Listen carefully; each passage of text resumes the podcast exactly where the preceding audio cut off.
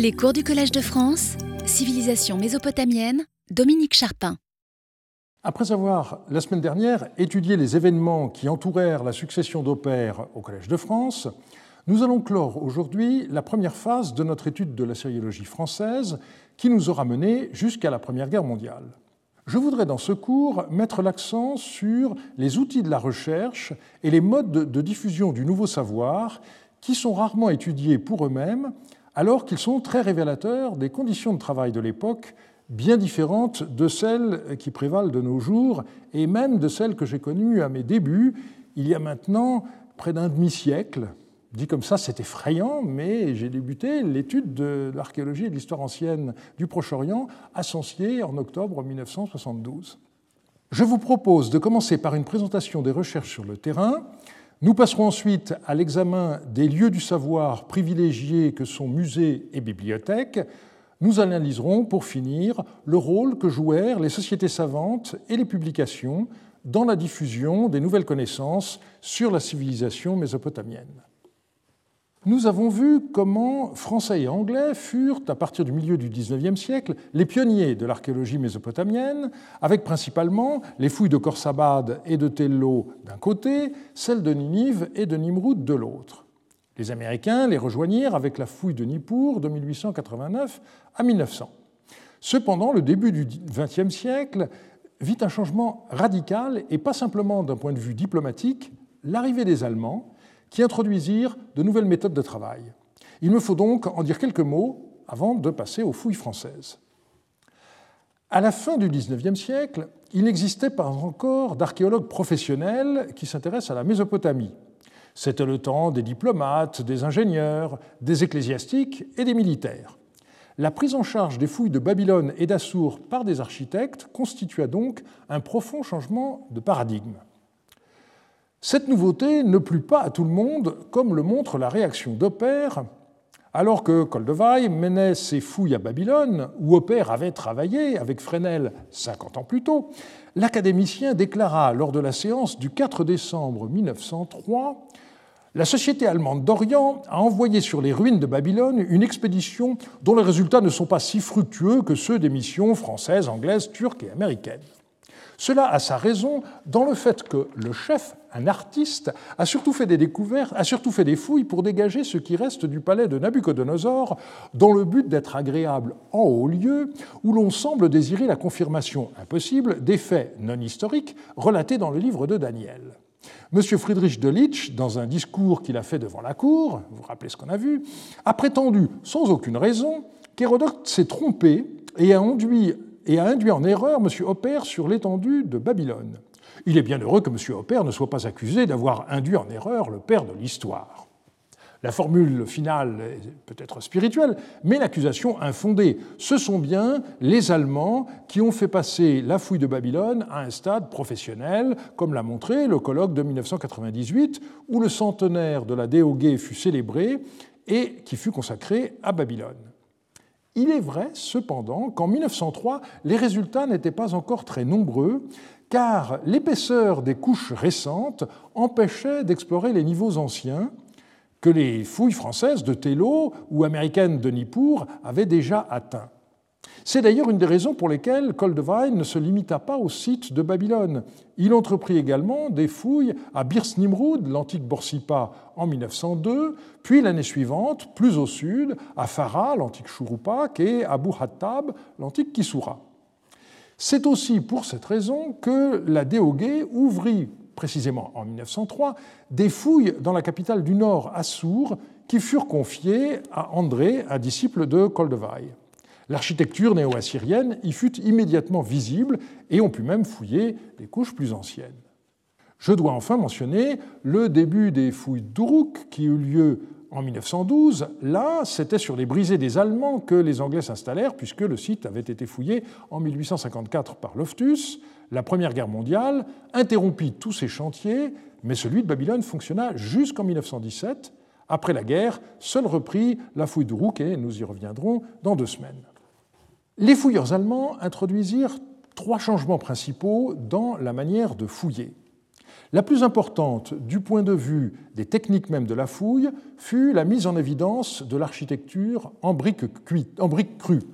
Cela n'a rien d'évident les ouvriers qu'ils formèrent se transmirent cette technique de génération en génération dans le village de Kalat Cherkat, d'où venaient les ouvriers travaillant à Assour, et j'ai moi-même connu des Cherkati, comme on les appelait, à Larsa en 1974, dont le merveilleux Daoulet. Par ailleurs, il y eut des essais de stratégie de fouille, surtout à Achour la ville basse fut explorée au moyen de tranchées de 10 mètres de large espacées de 100 mètres, et cela donna des résultats très substantiels. C'était mieux que la fouille au petit hasard que l'on pratiquait euh, précédemment. Enfin, l'enregistrement plus précis manifesta un souci nouveau des plans et du contexte. La provenance des objets fut désormais rigoureusement documentée. Et c'est encore très précieux, même si cette documentation est restée en partie inexploitée pendant des décennies, les projets Assour et Babylone en tirent actuellement profit plus d'un siècle après. Pendant les années où les Allemands euh, fouillaient de manière continue à Babylone et à Assour, les Français et les Anglais ne furent plus très actifs. La politique pro-ottomane du Kaiser avait porté ses fruits. L'ouvrage classique d'André Parot de 1946 a été complété par celui de Nicole Chevalier, La recherche archéologique française au Moyen-Orient 1842-1947. Cette dernière montre que face à la poussée de l'archéologie allemande, en particulier en Asie mineure, le nouvel ambassadeur de France à Constantinople, Paul Cambon, nommé en 1891, tenta d'infléchir la situation. Mais je voudrais commencer par évoquer la figure d'un autre diplomate, Henri Pognon. Il fait partie de ce qu'on peut appeler la deuxième génération des assyriologues français et il a joué un rôle non négligeable pendant une décennie en tant que consul de France à Bagdad. Né en 1853, Pognon fit des études de droit et d'orientalisme, apprenant l'hébreu, le syriaque, l'arabe, l'égyptien et l'assyrien à l'école des langues orientales, à l'école pratique et au Collège de France. On notera que son mémoire de l'EPHE sur l'inscription de Baviane, publié dans la Bibliothèque des hautes études en 1879, valut à Pognon le titre d'élève diplômé, je cite, sur la vie de M. Guyard, directeur de la conférence de langue arabe. À cette époque, en effet, il n'y avait pas de conférence d'assyriologie. Et donc, il me faut à ce point ouvrir une parenthèse à propos de Stanislas Guillard, que je dois avouer, j'ai découvert en préparant ce cours. Celui-ci semble avoir été un véritable génie en langue et il s'est spécialisé en arabe ainsi qu'en persan, enseignant ces langues à l'école pratique à partir de 1872 dans le cadre de la direction d'études de Charles-François de Frémery, qui était également professeur au Collège de France. Et à la mort de celui-ci, Guyard fut élu au Collège de France à une chaire de civilisation musulmane en 1884 et il se suicida six mois plus tard. Il n'avait pas encore 38 ans. Renan a prononcé sur sa tombe un discours très émouvant, disant notamment, euh, je cite, Tous les grands problèmes l'attiraient. L'intérêt hors ligne que présente la syriologie le frappa, et il est probable que s'il eût vécu davantage, il eût de plus en plus tourné ses études de ce côté. Il voyait l'immense avenir d'une science qui nous fournira un jour sur la haute antiquité des lumières inattendues. Son nom figurera parmi ceux des vaillants travailleurs qui auront marché au premier rang à la conquête de ce monde. Éloge étonnant d'un homme bien oublié aujourd'hui des assyriologues. Et pourtant, Guyard publia en 1878, 1879 et, 1880 dans le journal asiatique trois séries de notes lexicographiques. En 1880, il publia dans la toute jeune Revue de l'histoire des religions un bulletin critique de la religion assyro-babylonienne, suivi par un deuxième en 1882. Et ces deux dernières publications assyriologiques datent de l'année de sa mort. Tout cela montre que la direction par Guyard du travail de Pognon n'était nullement formelle. Cela explique aussi que dès l'année 1878-79, il y eut dans le cadre de la direction d'études de, euh, de des conférences supplémentaires d'Assyriens données par Henri Pognon. Et c'est donc dans le cadre des études arabes que l'assyriologie est entrée à l'école pratique. Dans les titres et travaux qu'il rédigea en 1893, lorsqu'il reçut la Légion d'honneur, Pognon précise qu'il fut, je cite, chargé à titre d'ancien élève des cours d'assyrien à l'école pratique des hautes études pendant les années 1878-79, 79-80, 80-81. Résumons, c'est Guyard qui délivra le premier diplôme pour un travail en assyriologie à l'école pratique, et c'est Pognon qui fut le premier à enseigner officiellement cette discipline. Et l'annuaire de l'école pratique montre qu'en 1879-80, il n'y eut pas moins de six ecclésiastiques qui suivaient ces conférences, dont l'abbé Quentin, ce qui confirme la vogue de la sériologie à cette époque au sein du clergé que nous avons observé il y a deux semaines. Ce n'est toutefois pas Pognon qui fut choisi pour occuper la, maîtrise de conférence créée en 1881 à l'école pratique, mais Amiot, comme nous l'avons vu. Est-ce par dépit? Je ne sais. Du moins, voit-on alors Pognon embrasser une carrière diplomatique avec l'idée d'occuper des postes en Orient. Il dut commencer par Tripoli de l'actuelle Libye, puis Beyrouth. C'est alors qu'il découvrit en avril 1884 les inscriptions de Nabucodonosor le long du Wadi Brissa. Il les publia quatre ans plus tard. Pognon dut revenir à Tripoli, ce qui ne lui plut guère, mais il fut nommé ensuite consul à Bagdad de 1887 à 1895. Un de ses titres de gloire est d'avoir conservé Tello à la France. Comme nous l'avons vu, les universités allemandes firent à partir de 1874 une place de plus en plus grande à la syriologie, mais il manquait à ce pays une implantation sur le terrain. Là, je reviens en arrière, n'est-ce pas? Et une première tentative a eu lieu en 1887. Une mission allemande dirigée par un certain docteur Moritz, à laquelle participait Koldewey comme photographe, essaya de s'emparer de Tello en 1887 pendant une absence de Sarzek. Suite à l'intervention énergique de Pognon, cette mission dut se contenter de travailler brièvement à Zurhul et Al-Hibba. L'affaire fut sans lendemain jusqu'à la création de la Déogué et la fouille de Babylone puis d'Achour, comme nous l'avons vu. Pognon fut parfois sollicité par le fouilleur américain de Nippur, Haynes, pour lire quelques-uns des textes sortis de son chantier, alors sans épigraphiste. Pognon aida également Scheil pour sa mission de Sipar en 1894, dont nous reparlerons dans un instant. Il est resté célèbre dans les annales de l'archéologie mésopotamienne à cause de l'affaire d'Eshnouna. Il avait en effet acquis des briques inscrites au nom de souverain d'Eshnouna qu'il donna au cabinet des médailles. Après avoir fait une communication à l'Académie en 1892, il publia ces inscriptions dans la revue belge Mousseillon, mais ne voulut pas révéler leur provenance car il craignait que certains puissent en tirer parti. Je m'abstiendrai, dussé-je atteindre 20 ans et même mourir sans avoir rien révélé, de faire savoir quelle était la région appelée dans l'Antiquité pays d'Ashnounak, jusqu'à ce qu'une certaine notabilité scientifique, plus influente, hélas, que compétente, ait disparu ou pris le sage parti de retourner à l'étude de l'archéologie grecque. Henry Frankfurt, le fouilleur du site de Tel Asmar, a par la suite commenté sobrement Mr. Pogno disappeared before his friend. Cet ami euh, prié de retourner aux études grecques n'était d'autre que Léon Euzet, sur lequel nous reviendrons bientôt. Or, Euzet mourut le 8 février 1922 et Pognon l'avait précédé dans la tombe le 16 mars 1921, emportant avec lui son secret. Mais Pognon n'avait pas toujours été aussi jaloux.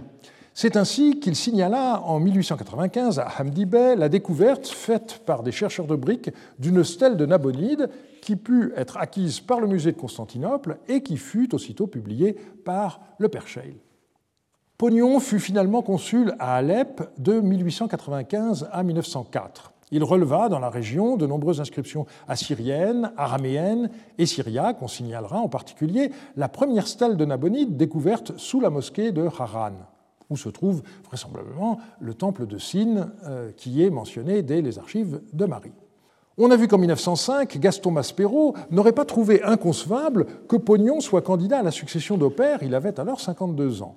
Pognon fut finalement mis en disponibilité jusqu'à sa retraite en 1914, mais entre 1889 et 1921, il publia de nombreux livres et articles en assyriologie, ainsi que d'abondants travaux en araméen, en syriaque et en mandéen. Les sites mésopotamiens fouillés par des Français entre la dernière décennie du XIXe siècle et la Première Guerre mondiale sont au nombre de quatre. Sipar, Tello, Kish, ainsi que Suse, dont le statut entre l'archéologie mésopotamienne et l'archéologie iranienne peut se discuter pendant longtemps. Il y a d'abord le site de Abu Habba, la ville de Sipar. L'histoire commence en 1892 lorsque le directeur du musée ottoman, Hamdi Bey, dont je reparlerai dans un instant, cherchait quelqu'un pour mettre de l'ordre dans la collection de tablettes. Le père Scheil, après deux années passées à l'Institut du Caire, lui fut envoyé et il s'acquitta si bien de sa tâche que Hamdi Bey lui proposa de reprendre la fouille de Sipar, où Rassam avait déjà travaillé en 1881-82. Scheil en fut ravi, écrivant sur le moment C'est un peu justice, car faire un catalogue dont les meilleurs documents sont réservés par M. de Sarzec, donc le fouilleur de Tello, ou par M. Peters, l'auteur des fouilles américaines Nippur, est une tâche moins agréable. Plus tard, il donna des justifications plus nobles. S'il est essentiel qu'un directeur de fouille, pour avoir l'esprit de sa mission et réussir pleinement, connaisse et aime l'histoire et la littérature du peuple dont il s'occupe, je n'estime pas moins que la formation d'un assyriologue reste incomplète s'il ne laisse là un moment livres et textes pour aller sur le terrain des fouilles, apprendre certaines choses qu'on ne trouve pas dans les livres. Un accord spécial fut trouvé la Turquie payait tous les frais, mais gardait la totalité des trouvailles. Les droits de publication étaient intégralement réservés à l'Institut d'archéologie du Caire. La mission eut lieu finalement de janvier à avril 1894. Scheil acheva son rapport en 1898, mais il ne fut publié qu'en 1902 comme premier tome des Mémoires de l'Institut français d'archéologie orientale du Caire. Nos collègues égyptologues euh, oublient que leur collection a commencé par un ouvrage d'assyriologie. Scheil découvrit notamment une école, et je crois qu'il s'agit du premier bâtiment identifié comme tel au moment même de sa fouille, en raison des tablettes scolaires qui y furent découvertes. Dix-huit ans plus tard, Scheil évoqua ce souvenir lors d'une distribution des prix. Mon émotion fut grande quand mes terrassiers mirent à découvert une maison de six pièces avec vestibule, dont l'affectation m'était aussitôt révélée par cette simple inscription celui qui s'élève au premier rang dans l'école des lettres brillera un jour comme le soleil. C'est une tablette lenticulaire de proverbes qu'il a effectivement découverte. Je ne tardai pas à trouver dans l'une des chambres, amoncelée pêle-mêle sur un point, toute la dépouille mobilière d'une école, une bibliothèque comprenant des livres de classe, des modèles de lecture, d'écriture et de composition, grammaire, dictionnaire, histoire, poésie, arithmétique, système des poids de mesure, etc. Là gisaient des copies mises au rebut. Intéressant de voir qu'il avait bien observé les choses. Où le papier d'alors, c'est-à-dire la pâte d'argile, portait nettement les empreintes digitales du disciple ou du maître qu'il avait pétri à l'époque du roi Amourabi, contemporain d'Abraham. Il me sembla qu'un souffle de vie passait encore dans ce modeste réduit et sur ses reliques. Là, j'avoue que j'ai des souvenirs à Our euh, qui me reviennent en lisant ces pages, bien entendu. La totalité des tablettes découvertes est restée à Constantinople. Seuls quelques moulages furent rapportés par Schell, qui sont aujourd'hui conservés à l'école pratique. Dans son livre, Schell n'avait publié qu'un catalogue et une partie des textes qui furent réédités par Friedrich en 1906. Maria Ellis et Weissel Dombaz avaient annoncé une édition complète des trouvailles épigraphiques, mais celle-ci n'a jamais paru. Un projet turc a été récemment annoncé. Espérons qu'il aboutira. Nous avons laissé Tello en 1900, peu avant la mort d'Ernest de Sarzec. Hélas, les membres des tribus locales ne cessèrent pas pour autant le travail. Ils tombèrent en 1902 sur un lot de plus de 2000 tablettes présargoniques qui constituaient les archives de la Maison de la Reine du temps de Lugalanda et Urukagina vers 2350 avant notre ère. Ces documents furent dispersés par les marchands d'antiquités dans un nombre considérable de collections. La reprise de la fouille fut décidée sous l'impulsion de Léon Euzet et sa direction confiée à un militaire, le commandant Gaston Cros, qui mena quatre campagnes de 1903 à 1909. Parot parle de résultats remarquables. Cros travaillait sur le terrain avec au Louvre le soutien scientifique de Euzet pour l'archéologie et de Thureau d'Angin pour l'épigraphie. Il découvrit moins d'objets spectaculaires que Sarzec, mais je ne peux pas m'empêcher de mentionner la fameuse figurine de chien vouée pour la vie du roi Soumuel de Larsa. Cros avait, comme les Allemands, au même moment, réussi à maîtriser la fouille de la brique crue et donnait des plans des bâtiments qu'il fouillait. Nommé lieutenant-colonel en 1909, il dut rejoindre son unité en Afrique. Il mourut au combat près de Lens en mai 1915. Suite à la fermeture de Tello en 1909, la France n'avait plus de chantier en Mésopotamie au moment où les fouilles allemandes de Babylone et d'Assour battaient leur plein. En 1911, le ministre de l'Instruction publique demandait le soutien des Affaires étrangères en faveur de l'abbé de Genouillac pour qu'il puisse entreprendre des fouilles à El Oheimir et à Warka. Il se trouve en effet que le site de El Oheimir, visité par de nombreux savants, venait en 1909 d'être définitivement identifié par Thureau d'Angin avec la ville de Kish, dont on connaissait toute l'importance historique.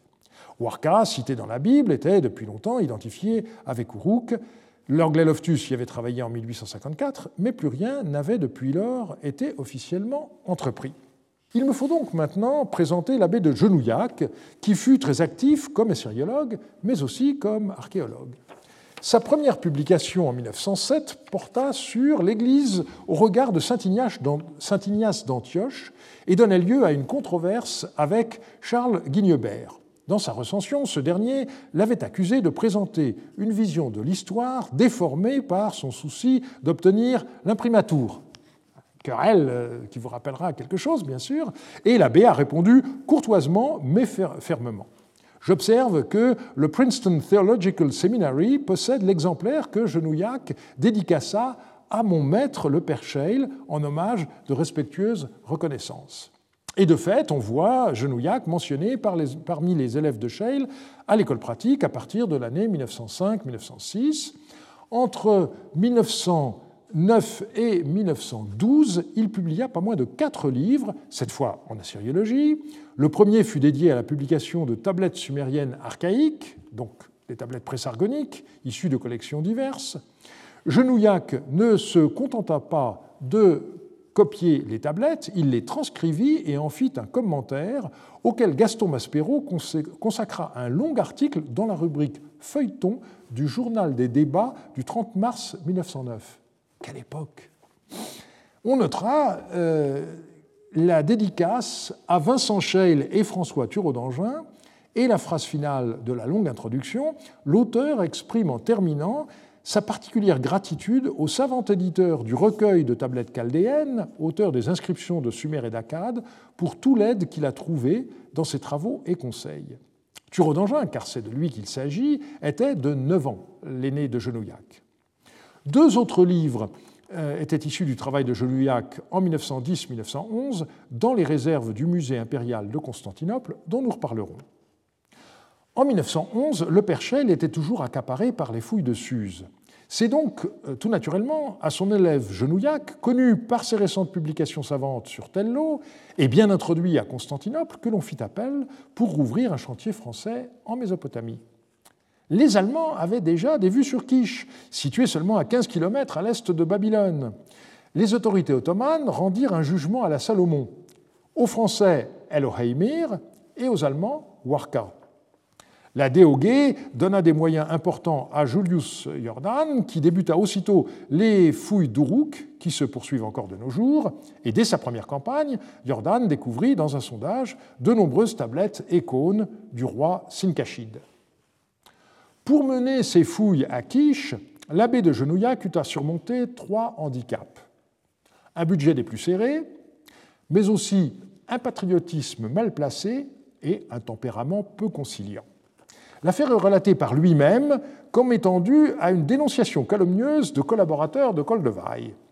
Genouillac aurait hissé chaque matin le drapeau tricolore devant sa tente, ce qui aurait déplu au commissaire ottoman qui lui avait été affecté.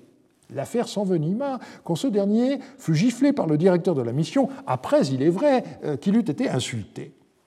Les fouilles furent néanmoins productives, et l'abbé les publia en deux volumes en 1924-25. Il indique dans son ouvrage J'ai eu la chance de pouvoir acquérir un certain nombre de pièces, objets et tablettes provenant de mes fouilles. Ce sont les séries C, tablettes, et P, objets. Et c'est cela qui explique la présence au Louvre de tablettes et d'objets provenant de la fouille de Genouillac à Quiche, en dépit de la loi de 1884. La présence archéologique française ne se limita pas à l'Empire ottoman. La délégation archéologique française en Perse fut créée en 1897 et confiée à l'ingénieur Jacques de Morgan, qui poursuivit les fouilles de Suse entamées par les dieux la foi, avec des pratiques qui font aujourd'hui frémir. Faute de temps, je me, limiterai à rappeler la présence à ses côtés, comme épigraphiste, de l'infatigable Père Scheil, dont nous avons déjà abondamment parlé. Passons maintenant à ce qu'on peut désigner comme les lieux du savoir. Je ne parlerai pas aujourd'hui des lieux de formation que nous avons déjà étudiés le 25 janvier, mais des lieux où les objets étaient conservés pour étude et leur publication accessible. Il s'agira donc d'abord de voir comment se sont constituées les collections des musées, avec un accent particulier mis sur les tablettes cunéiformes, et dans un troisième temps, on parlera des bibliothèques. D'emblée, il nous faut distinguer deux modes de constitution des collections. Les fouilles régulières, puisque avait lieu alors le plus souvent un partage des découvertes entre le pays d'accueil et le pays des fouilleurs, et le marché des antiquités, alimenté par des fouilles irrégulières. Au contraire d'autres pays, la centralisation française conduisit à l'existence d'un seul musée comportant un département d'antiquité orientale, le Louvre, à Paris. Pour les années qui nous concernent, je distinguerai trois phases.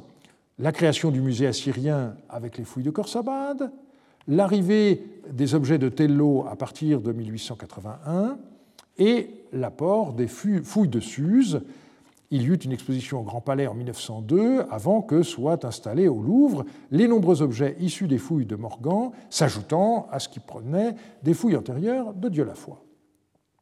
Il me faut ici brièvement mentionner l'évolution du statut du département des Antiquités orientales et le rôle qu'y joua Léon Euzet.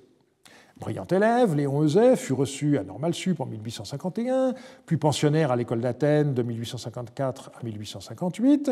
Il se fit remarquer par ses fouilles en Macédoine, Nommé professeur d'histoire et des antiquités à l'École nationale des beaux-arts en 1862, il devint en 1870 conservateur adjoint au musée du Louvre, au département des antiquités grecques et romaines, puis conservateur en 1875. Le moment clé pour nous est 1881, où Euzet reçut la charge du département des antiquités orientales tout en gardant celle de la céramique grecque. Euzet enseigna également à l'École du Louvre de 1883 à 1907. Il devint honoraire à près de 80 ans, en 1910, au moment où les fouilles de Croix venaient de prendre fin, et il se consacra à leur publication jusqu'en 1914. Les collections de tablettes se trouvent parfois dans des musées, mais il peut y en avoir dans d'autres institutions, et il y a également des collections privées. Elles ont été constituées de deux manières, par achat ou don d'objets issus du marché des antiquités, ou en recevant tout ou partie des trouvailles des fouilleurs officiels. Nous commencerons par la collection du musée de Constantinople avant de voir différentes collections françaises. Le cas du musée d'Istanbul est particulier, comme l'a souligné Krauss, car ses collections de tablettes proviennent exclusivement de fouilles et il a bénéficié, jusqu'à la fin de l'Empire ottoman, d'un régime d'exclusivité. Cette situation est due à une personnalité très intéressante, Osman Hamdi Bey. Celui-ci était le fils du grand vizir Ibrahim Edhem Pacha. Il fit des études de droit en France, où il fréquenta aussi des ateliers de peintres comme Jérôme, et jusqu'à la fin de sa vie, Hamdi Bey fut un artiste reconnu, et il présente le paradoxe d'être un peintre orientalisant alors qu'il était un oriental occidentalisé. Euh, l'article de François Georgeon est à cet égard très intéressant. De retour en Orient, Hamdi Bey travailla comme archéologue, fouillant notamment à Sidon, d'où il ramena d'importants sarcophages. Il réussit à faire construire à Constantinople un musée des Antiquités à partir de 1881 qui ouvrit ses portes dix ans plus tard. Il fit aussi adopter une loi sur les antiquités en 1884 qui faisait de tous les vestiges découverts sur le territoire des biens de l'Empire ottoman les objets mis au jour lors des fouilles devant impérativement rejoindre les collections du musée archéologique. La pratique du sultan consistait toutefois à donner une part des découvertes personnellement aux fouilleurs. Et on le sait bien, dans le cas des tablettes de Nippur, la part de Hilprecht fut considérée par lui comme sa propriété privée. Il la fit transporter en Allemagne et elle fut léguée par sa veuve à l'université de Jena.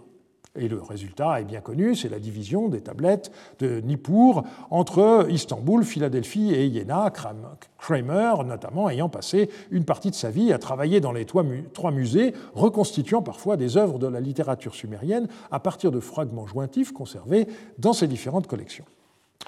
Nous avons vu comment le père Scheil fut appelé par Hamdi Bey à mettre de l'ordre dans les collections de tablettes. Je citerai ici le père Vosté, appelé à Constantinople pour y organiser le musée d'antiquités égyptienne et assyrienne.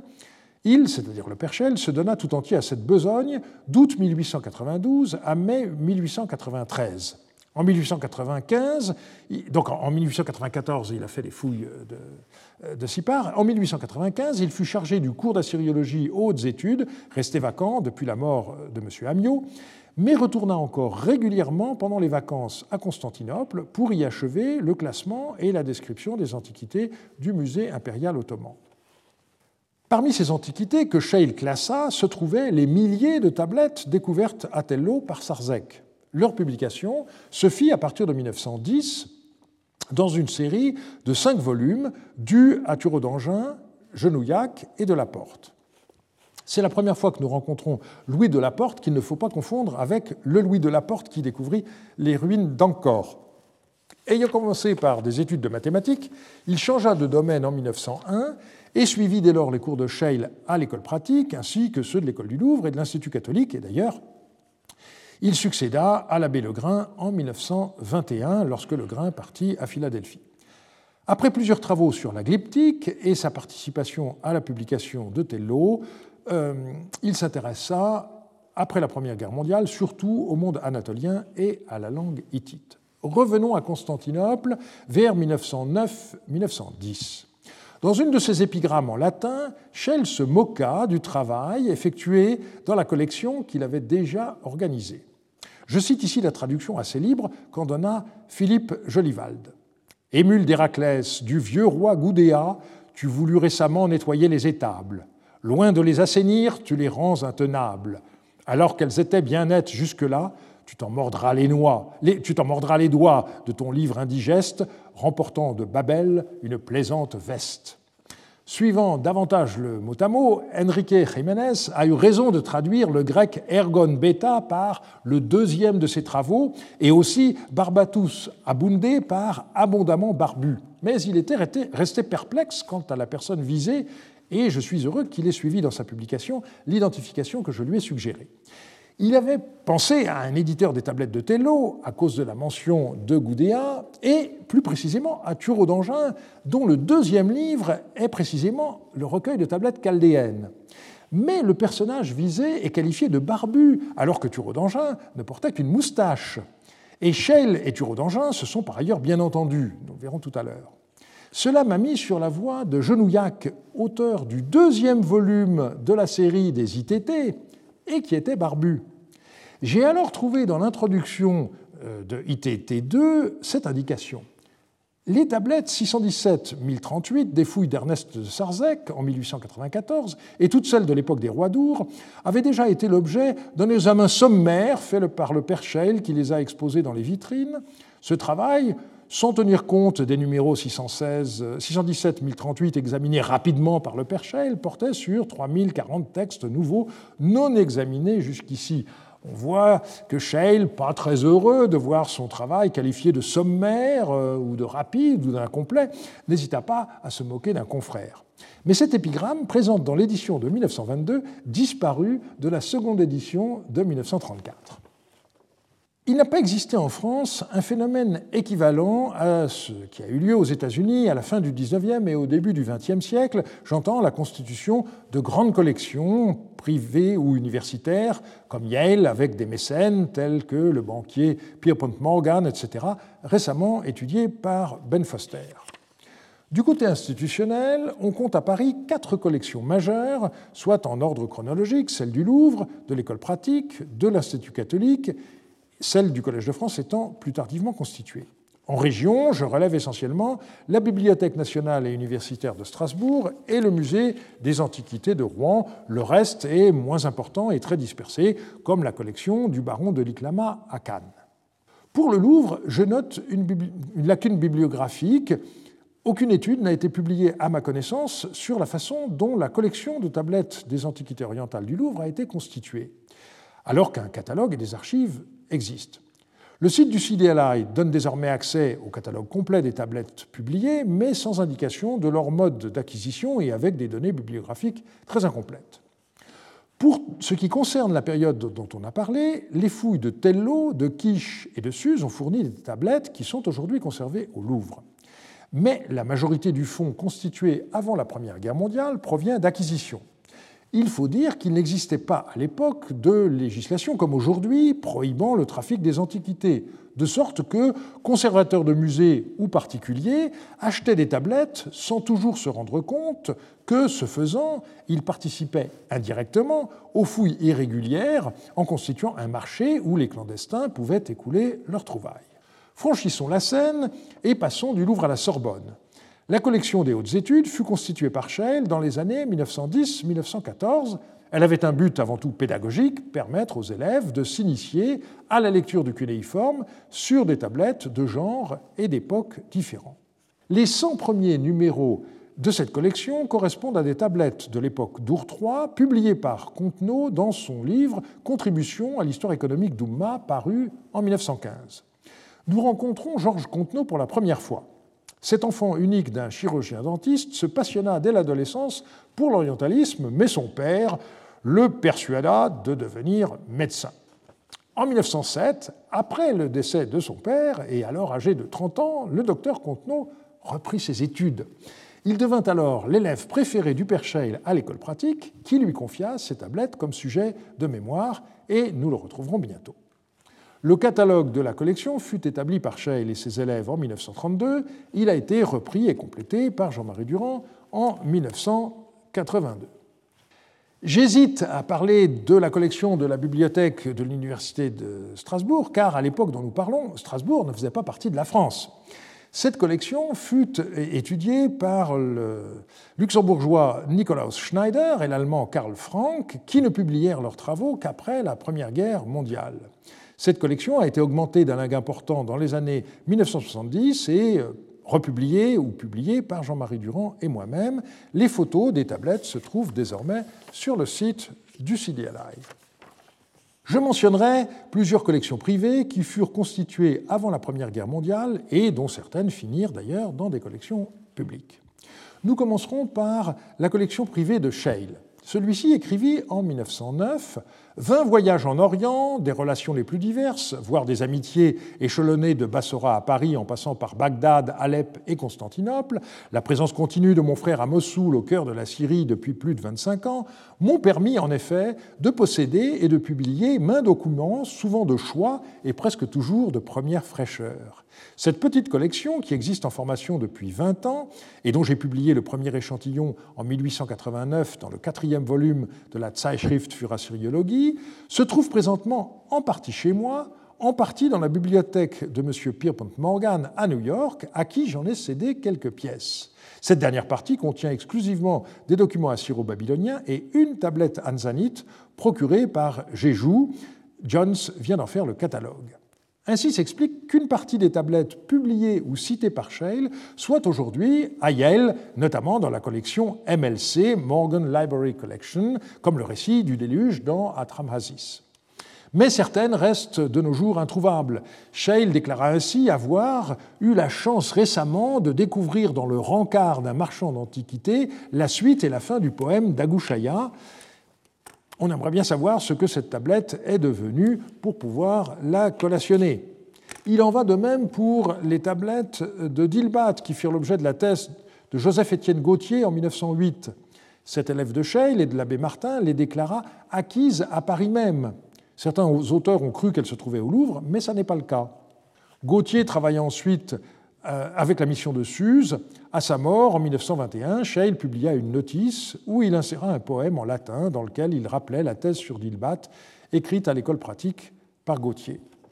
Il arrivait à Scheil de confier à ses élèves le soin de publier telle ou telle des tablettes de sa collection personnelle. Ce fut le cas en 1906. Le docteur Brummer de Chicago a publié dans le recueil de travaux, etc., 28, page 214-228, la plus ancienne incantation connue dont l'original appartient au directeur de la conférence. Dans le passage que j'ai cité tout à l'heure, Scheil faisait allusion à son frère, le père Sébastien Scheil, qui vécut pendant des années dans le monastère dominicain de Mossoul. Il procura notamment à son frère les estampages d'un prisme qui ont permis à Scheil de rédiger son livre sur les annales d'Assardo. Tous deux reposent désormais au cimetière de Châtillon, où leur mémoire n'a pas été oubliée. Parmi les autres collections privées constituées avant la Première Guerre mondiale, on peut mentionner celle de Contenot, qui indique dans l'avant-propos de son livre Oumma sous la dynastie d'Our, paru en 1916, les tablettes que j'ai réunies ici font partie de ma collection personnelle. Elles proviennent de Joha Oumma, comme celle de l'école pratique des hautes études, dont j'ai donné la traduction il y a quelques mois. Autre cas, celle de l'abbé de Genouillac, qui profita de ses voyages en Orient pour acheter des tablettes. Il les légua par testament à sa ville natale, Rouen. Elles y sont aujourd'hui conservées au musée des Antiquités. Elles sont d'une grande diversité de genres, de dates et de lieux. Beaucoup ont déjà été publiés, mais il reste encore des inédits que Jean-Marie Durand et moi-même devons publier. Ceux d'entre vous qui ont suivi mes travaux sur Our connaissent bien Léon Legrain, puisqu'il fut l'épigraphiste de la mission de Goulet pour deux campagnes, en 1924-25 et 25-26, et qu'il publia entre 1937 et 1947 deux gros volumes de tablettes de l'époque de la troisième dynastie d'Our. Mais revenons au commencement. Né en 1878, Léon Legrain fut ordonné prêtre à Paris en 1904. Il étudia à l'école pratique avec le Père Scheil, de 20 ans son aîné. Il avait déjà publié en 1911 le catalogue des cylindres orientaux de la collection Louis Cunien, et toute sa vie, une partie importante de ses publications fut consacrée à la glyptique. Mais c'était aussi un assyriologue stricto sensu qui se spécialisa dans l'étude des textes de la troisième dynastie d'Our. Son mémoire de l'école pratique, rédigé sous la direction de Scheil, fut publié en 1912 sous le titre Le temps des rois d'Our, recherche sur la société antique d'après des textes nouveaux. La même année, suite à la mort de François Martin, comme nous l'avons vu, Léon Legrain devint professeur d'assyriologie et d'éthiopien à l'Institut catholique. Dans l'avant-propos de sa thèse, il indique les 390 tablettes de la présente collection, acquises par nous en 1911, proviennent de Dréhem, et Legrain légua sa collection à l'Institut catholique où elle se trouve encore. La collection du père Charles-François Jean ne fut publiée qu'en 1923, mais elle fut constituée entre 1914 et 1918. Elle servit de matériau pour le diplôme que Jean soutint à l'école pratique sous la direction de Scheil en 1921 et qui fut publié euh, deux ans plus tard. Une partie se trouve aujourd'hui aux États-Unis, mais la majorité a été déposée à l'Institut catholique par les lazaristes, congrégation à laquelle appartenait le père Jean. L'ensemble de la collection a été photographié par l'équipe du CIDLI il y a quelques années et nous retrouverons le père Jean prochainement. Deux mots simplement sur les bibliothèques. L'école pratique eut dès les origines au sein de sa bibliothèque une section d'assyriologie. Ce fonds a été en grande partie versé à la bibliothèque de la Sorbonne dans les années 1970 par une bibliothécaire qui trouvait qu'il n'y avait plus assez de place sur ses rayons. Le diagnostic était juste, la solution beaucoup plus discutable. La bibliothèque d'assyriologie du Collège de France ne fut ouverte qu'en 1936 et donc j'en parlerai plus tard. Les modalités de la diffusion du savoir étaient bien différentes alors de ce que nous vivons actuellement. Nous verrons d'abord le rôle moteur que jouaient les sociétés savantes, puis nous passerons aux publications. On a déjà eu l'occasion de voir le rôle joué par les sociétés savantes à l'étranger, comme la Society of Biblical Archaeology de Londres, fondée en 1870, devant laquelle George Smith fit sa communication si remarquée sur le déluge, ou la DOG, fondée en 1898, qui invita Friedrich à parler en 1902 et 1903. En France, il n'y eut pas de création de nouvelles sociétés savantes, mais il convient de souligner le rôle très important que jouèrent deux institutions, l'Académie des inscriptions et belles-lettres et la Société asiatique.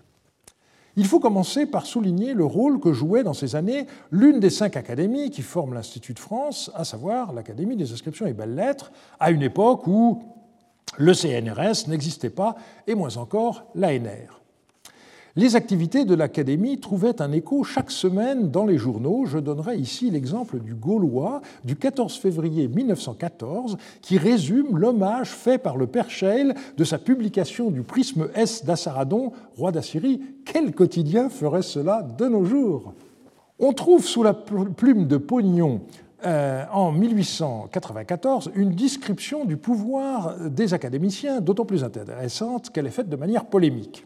Il siégeait en effet deux de ses meilleurs ennemis, Jules Aubert depuis 1881, mais aussi un autre personnage qu'il ne nomme pas, Léon Euzet, membre de l'Institut depuis 1874.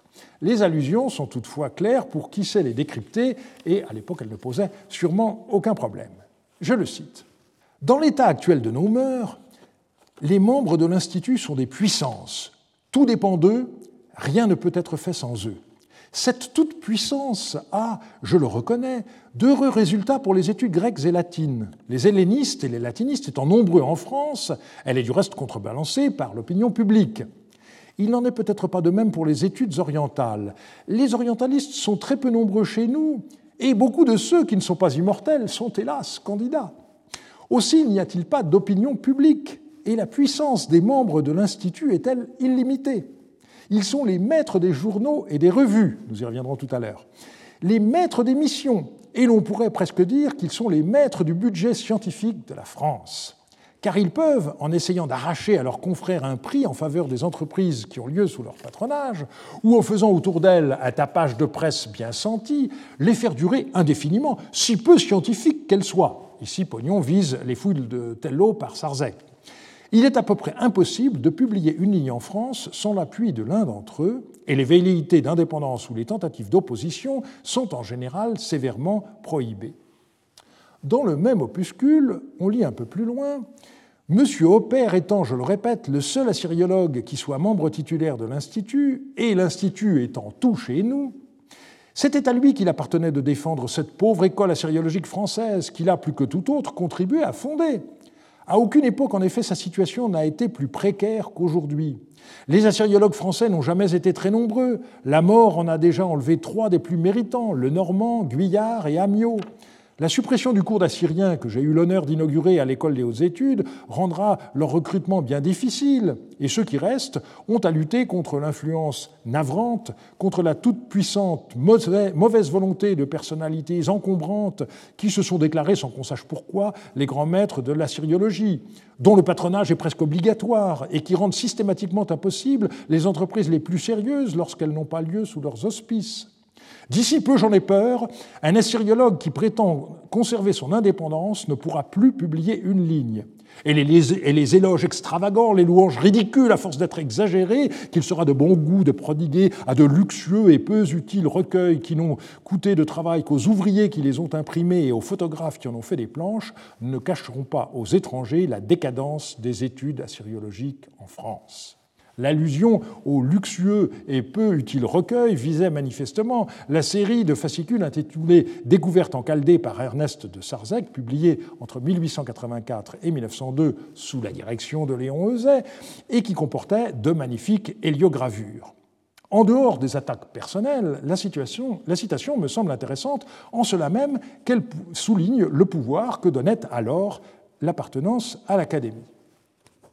Plus récente que l'Académie, la Société asiatique, fondée en 1822, fut novatrice. C'est sur son modèle, en effet, que furent créées la Royal Asiatic Society de Londres en 1824, puis en 1842 l'American Oriental Society et la Deutsche Morgenländische Gesellschaft. La société asiatique joue un rôle par moments décisif dans les débuts des recherches en assyriologie, comme j'ai déjà eu l'occasion de l'indiquer. Il est intéressant de voir comment Renan décrivit à sa sœur Henriette la situation dans une lettre du 11 août 1847, il avait alors 24 ans. Vendredi prochain, 13 août, cher ami, je dois être reçu membre de la Société asiatique. Je dois cette faveur à messieurs Reynaud et Burnouf qui m'y ont présenté et fait agréer. Ils seront, suivant l'usage, mes introducteurs. Cette société, fondée il y a 25 ans par messieurs de Sassy et Abel Rémusat, sous le patronage de celui qui était alors le duc d'Orléans, c'est-à-dire le roi Louis-Philippe à l'époque où écrit euh, Renan, est célèbre dans toute l'Europe par l'importance de ses travaux et le nom des orientalistes qu'elle a comptés dans ses rangs. Elle publie une revue mensuelle où les membres peuvent insérer leurs travaux et reçoivent en outre une riche bibliographie spéciale pour les langues orientales avec la facilité de correspondre avec toutes les autres sociétés analogues fondées à son imitation dans les diverses parties de l'Europe. Les séances particulières ont lieu tous les mois. J'ai dit aussi l'intérêt pour l'historiographie des rapports annuels de Jules Moll de 1849 à 67. Ceux de ses successeurs sont également intéressants, parmi lesquels on note Renan lui-même pendant plusieurs années. La Société asiatique reçut une des médailles d'or distribuées lors de l'exposition universelle de 1889.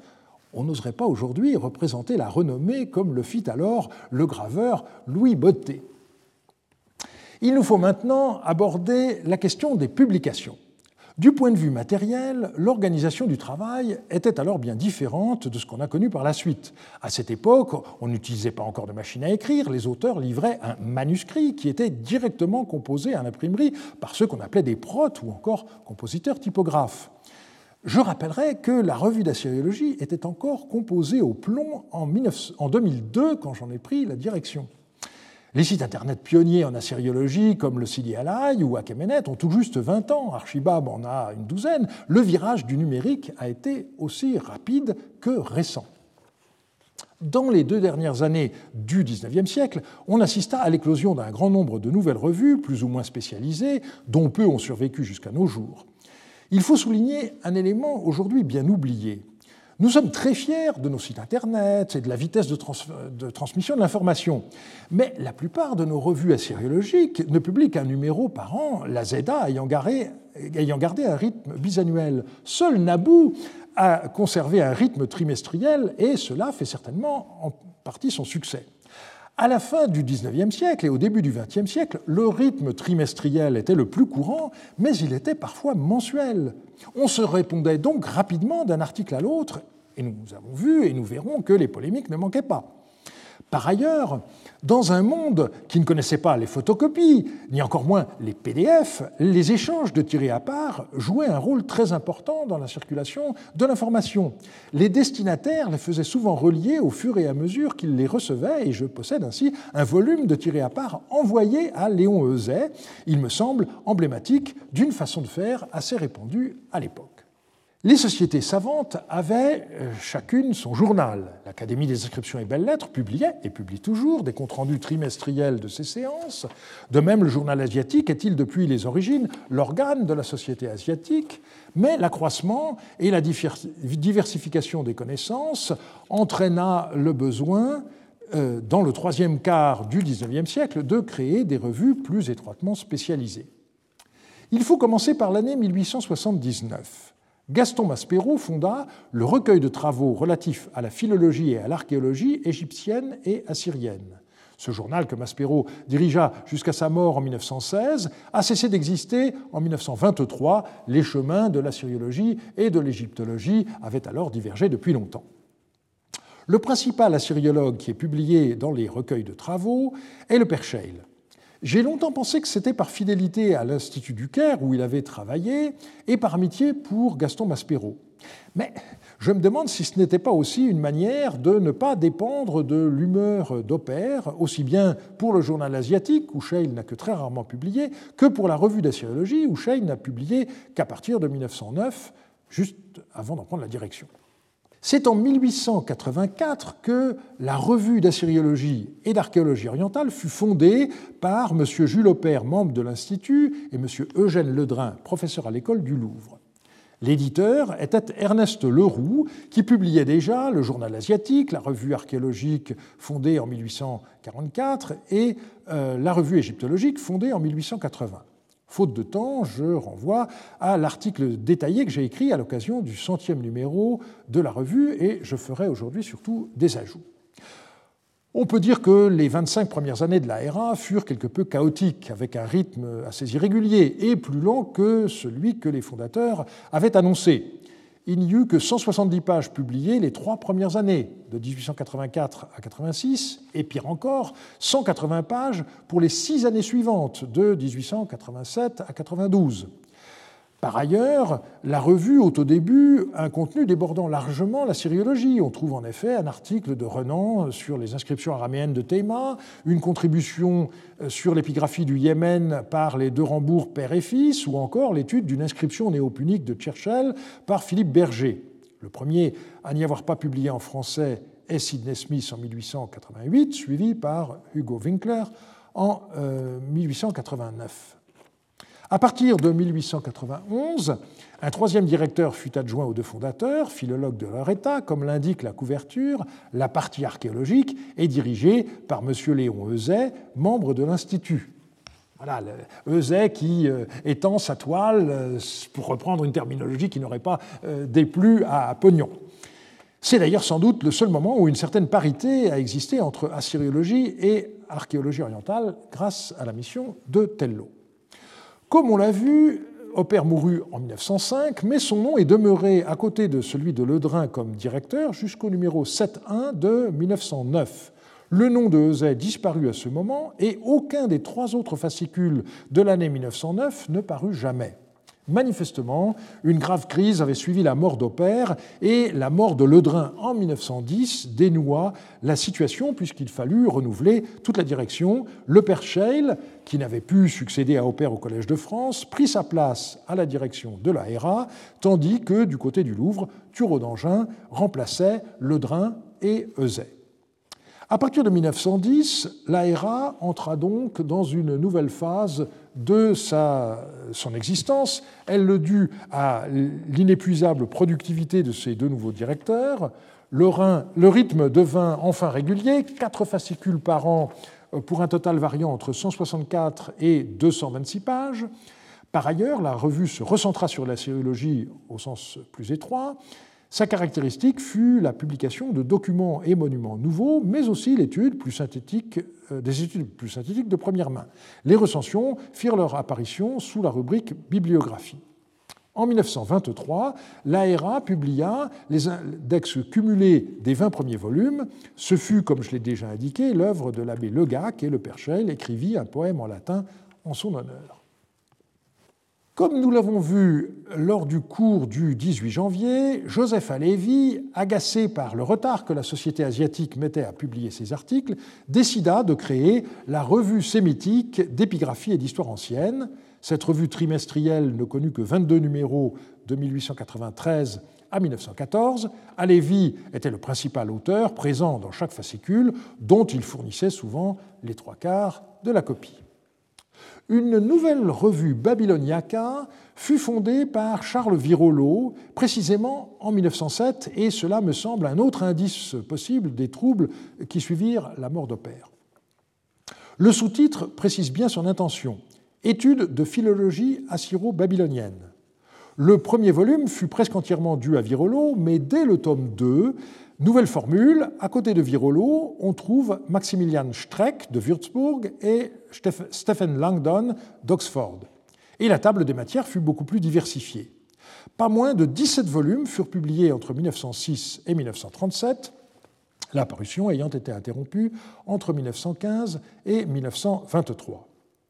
La revue sémitique et Babyloniaca fusionnèrent en 1940 pour donner naissance à la Revue des études sémitiques et babyloniaca, qui publia seulement deux fascicules en 1940 et 1942-45, avant de disparaître. Il est vrai que les temps n'étaient guère favorables aux publications. Curieusement, ni les Anglais ni les Américains ne créèrent de revues exclusivement consacrées à la syriologie avant la Deuxième Guerre mondiale. C'est seulement en Allemagne que la situation peut être comparée à celle de la France.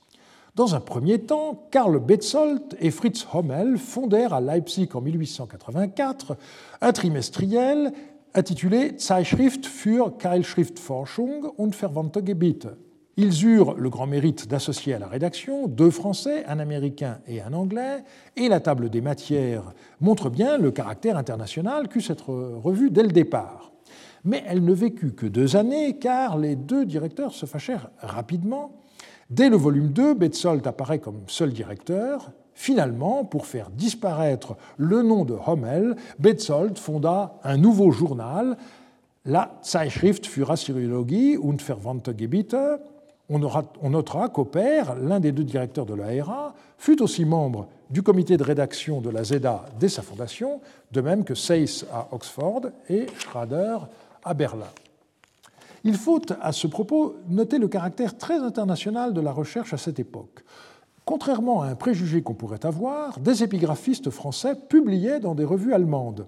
Ainsi, Amiot a-t-il publié dès le tome 1 de la ZK J'ai limité mon enquête systématique aux articles de Scheil et Turo d'Angin dans la ZA. Les deux premiers articles sériologiques de Scheil sont parus dans le volume 4 de la ZEDA en 1889. Il donna ensuite pas moins d'un article par an de 1890 à 1897, et encore un en 1900, et un dernier en 1901. Au total, il publia pas moins de 19 articles en 13 ans. Thureau d'Angin publia dès 1896 deux articles dans la ZEDA, puis un en 97, trois en 1900, un en 1902, 1903, 1904, 1907 et le dernier en 1908, soit 11 articles en 13 ans. Il publia également assez fréquemment dans OLZ. À partir du moment où Scheil et Thureau d'Angin devinrent directeurs de l'ARA, c'est presque exclusivement dans leurs revues qu'ils publièrent. À l'époque, cette pratique ne posait de problème à personne. Outre la création de nombreuses revues, la fin du XIXe et le début du XXe siècle furent également marqués par l'apparition de nombreuses séries destinées à publier des tablettes cunéiformes. Deux logiques coexistèrent. Il y eut d'abord des séries liées à des sites archéologiques. Ce fut le cas de Nippur. Hilprecht montra la voie avec les séries regroupées sous le vocable The Babylonian Expedition of the University of Pennsylvania. Il réussit à publier entre 1893 et le début de la Première Guerre mondiale un grand nombre de volumes sans tenir compte de l'endroit où les tablettes étaient conservées, Philadelphie ou Constantinople. On sait qu'en 1911 eut lieu la fameuse controverse Peters-Hilprecht. Hilprecht porta plainte devant l'université car la porte de son bureau fut fracturée et une partie de ses fichiers brûlés. Après sa démission, une seconde collection fut fondée à partir de 1911, celle des PBS, qui comptait également des tablettes issues des fouilles de Nippur, mais aussi d'autres acquises par l'University Museum, donc une cohérence un peu moindre L'autre cas fut celui d'Achour. À l'intérieur de la publication, des publications de la Déogué, une série de volumes fut entièrement réservée à la publication de textes cunéiformes découverts sur le site d'Achour, publiés sous la direction de Delitzsch. Le premier volume dû à Messerschmitt est dévolu au texte à contenu historique paru en 1911. En France, la publication des textes de Tello suivit un chemin différent, comme on l'a vu à propos du musée de Constantinople. Ce fut la logique muséographique qui l'emporta, malgré le label Mission de Chaldée qu'on trouve sur certains volumes. Les musées qui possédaient de grandes collections de tablettes créèrent de leur côté des séries spéciales consacrées à leur publication.